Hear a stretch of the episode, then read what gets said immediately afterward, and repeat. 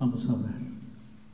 Señor nuestro, te queremos pedir por, por la familia Tecla, Luciano, Gloria, Samuel, Citlali, Ian, que los cuides en este momento, que están enfermos, Señor, les sanes y fortalezcas su fe en ti, Señor. Por el joven Dionisio, te pedimos que tú lo cuides en esta operación y lo sanes. Y por mi hermano Edgar, que cuides su salud. Te lo rogamos, Señor. En el nombre de Cristo Jesús. Amén. Ahora sí, veamos el capítulo 11 del libro de los Hebreos. En el versículo 32 en adelante. Vamos a leerlo juntos. Dice de esta manera, ¿qué más voy a decir?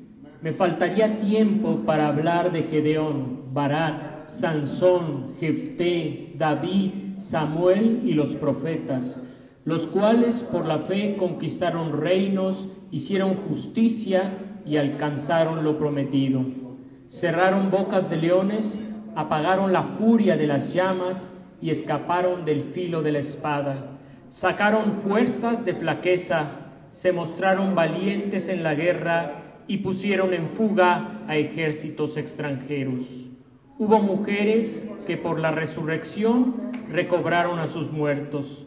Otros, en cambio, fueron muertos a golpes, pues para alcanzar una mejor resurrección no aceptaron que los pusieran en libertad. Otros sufrieron la prueba de burlas y azotes e incluso de cadenas y cárceles. Fueron apedreados, aserrados por la mitad, asesinados a filo de espada. Anduvieron fugitivos de aquí para allá, cubiertos de pieles de oveja y de cabra, pasando necesidades, afligidos y maltratados. El mundo no merecía gente así anduvieron sin rumbo por desiertos y montañas, por cuevas y cavernas. Aunque todos obtuvieron un testimonio favorable mediante la fe, ninguno de ellos vio el cumplimiento de la promesa. Esto sucedió para que ellos no llegaran a la meta sin nosotros, pues Dios nos había preparado algo mejor. Amén.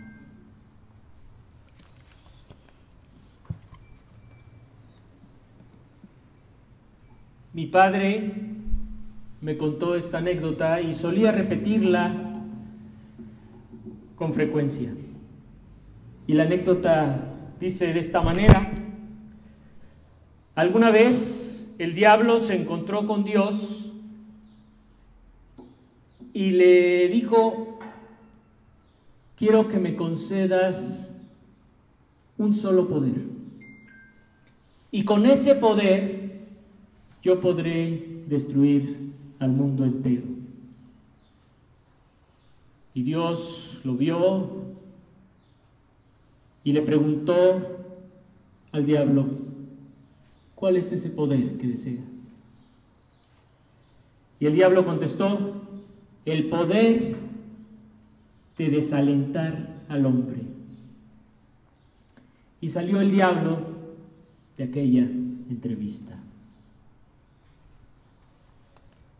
Según un estudio de la Organización Mundial de la Salud, en el año 2000, uno de cada dos personas en el planeta sufren ansiedad o depresión.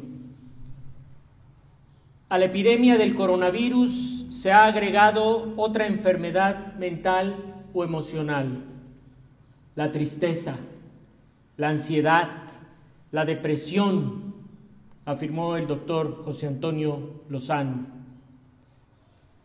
Sin duda que el diablo está usando el poder que se le otorgó.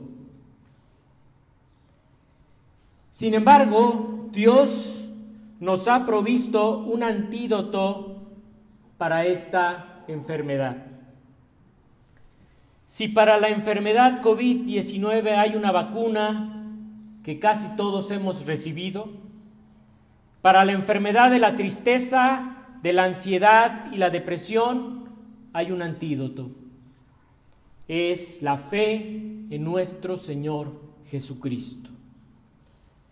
A lo mejor usted me dice que confía en el Señor Jesucristo, pero cuando enfrenta dificultades, oposición, enfermedades, sufrimientos, usted se desanima, se entristece y se deprime. Y es una reacción normal. Pero quedarse caído en la tristeza se convierte en una enfermedad.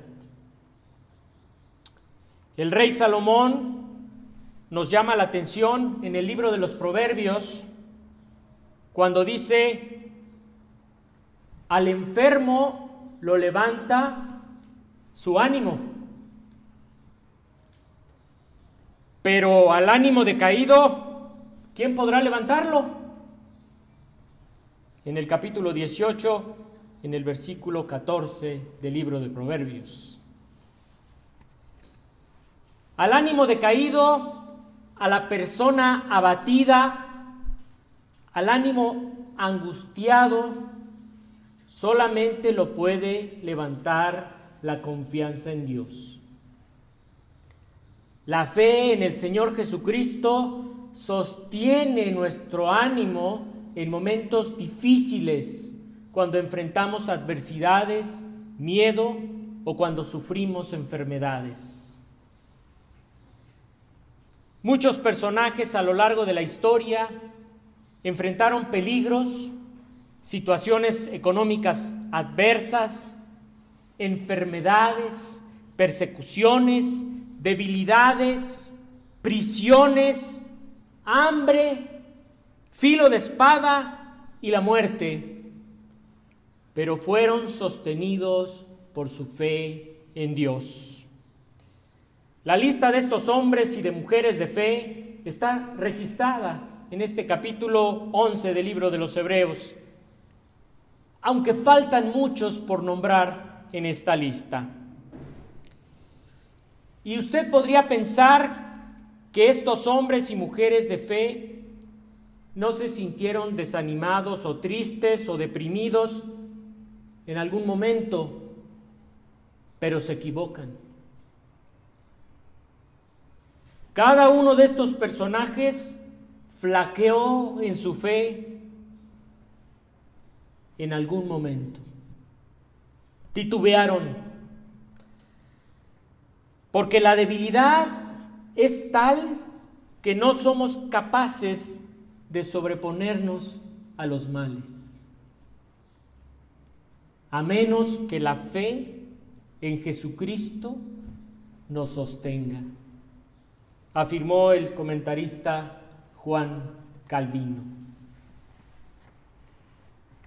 Estos hombres y mujeres de fe no mostraron una fe fuerte y perfecta siempre. Los jueces de Israel aquí mencionados tuvieron debilidades.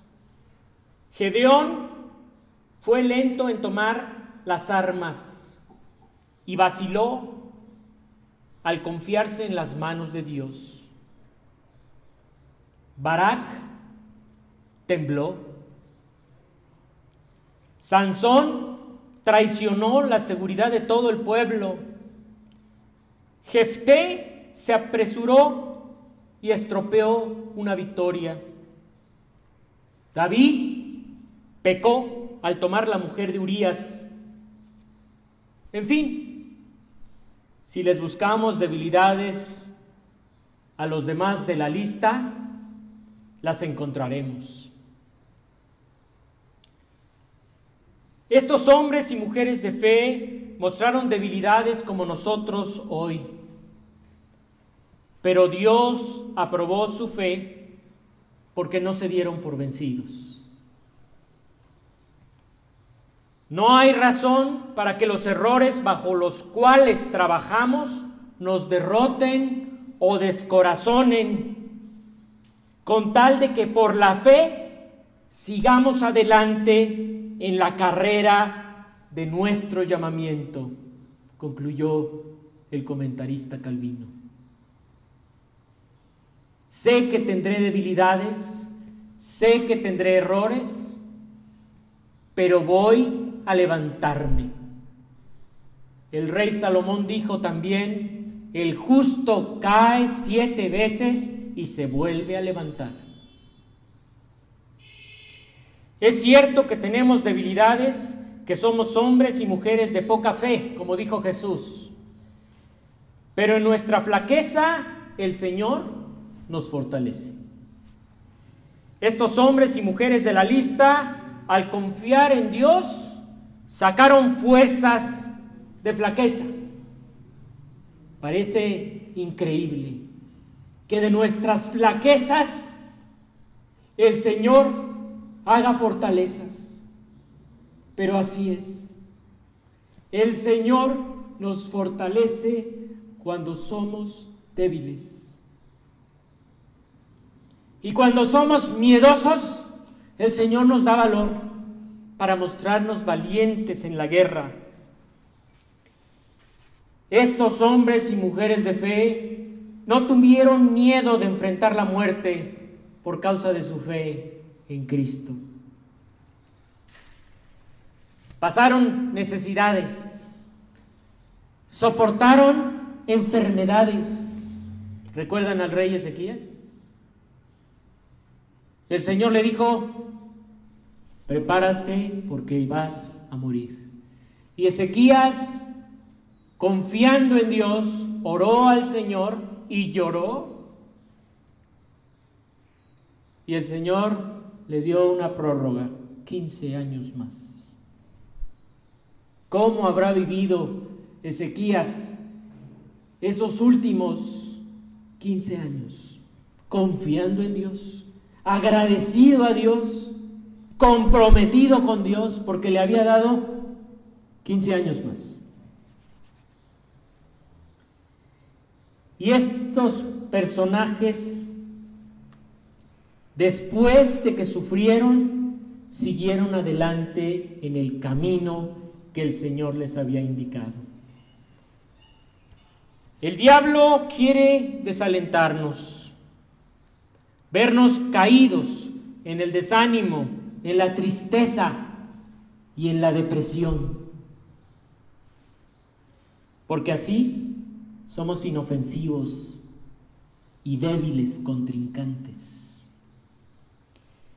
Pero nosotros tenemos el escudo de la fe. ¿Para qué nos sirve el escudo de la fe?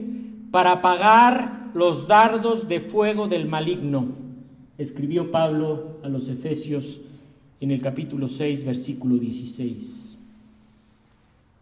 Además, el apóstol Pablo le declaró a Timoteo, el joven discípulo, porque no nos ha dado Dios un espíritu de cobardía,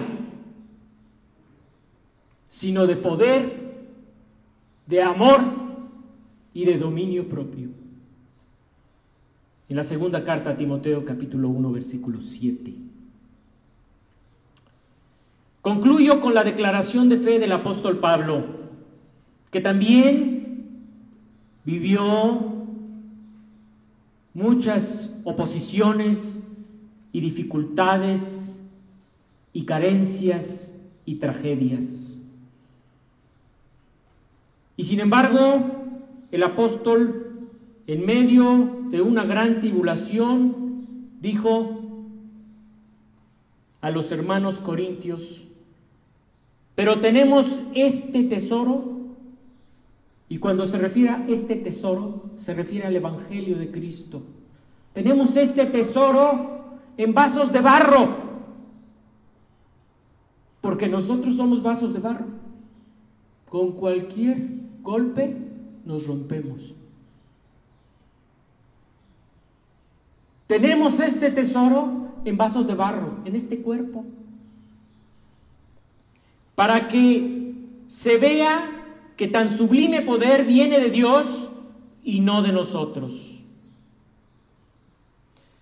Nos vemos atribulados en todo, pero no abatidos, perplejos, pero no desesperados, perseguidos, pero no abandonados, derribados, pero no destruidos, porque el Señor está con nosotros. Así lo declaró en la segunda carta a los Corintios en el capítulo 4, versículo 8 y 9. Así hemos de caminar nosotros, hermanos. Caminé en la fe. Caminemos en la fe en este momento difícil que vivimos.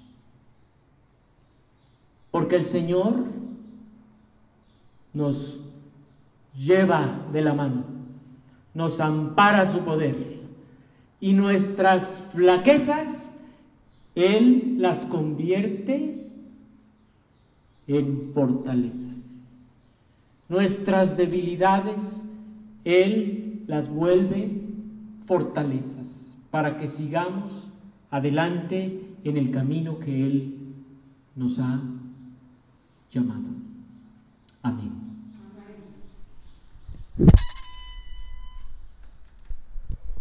Gracias al Señor.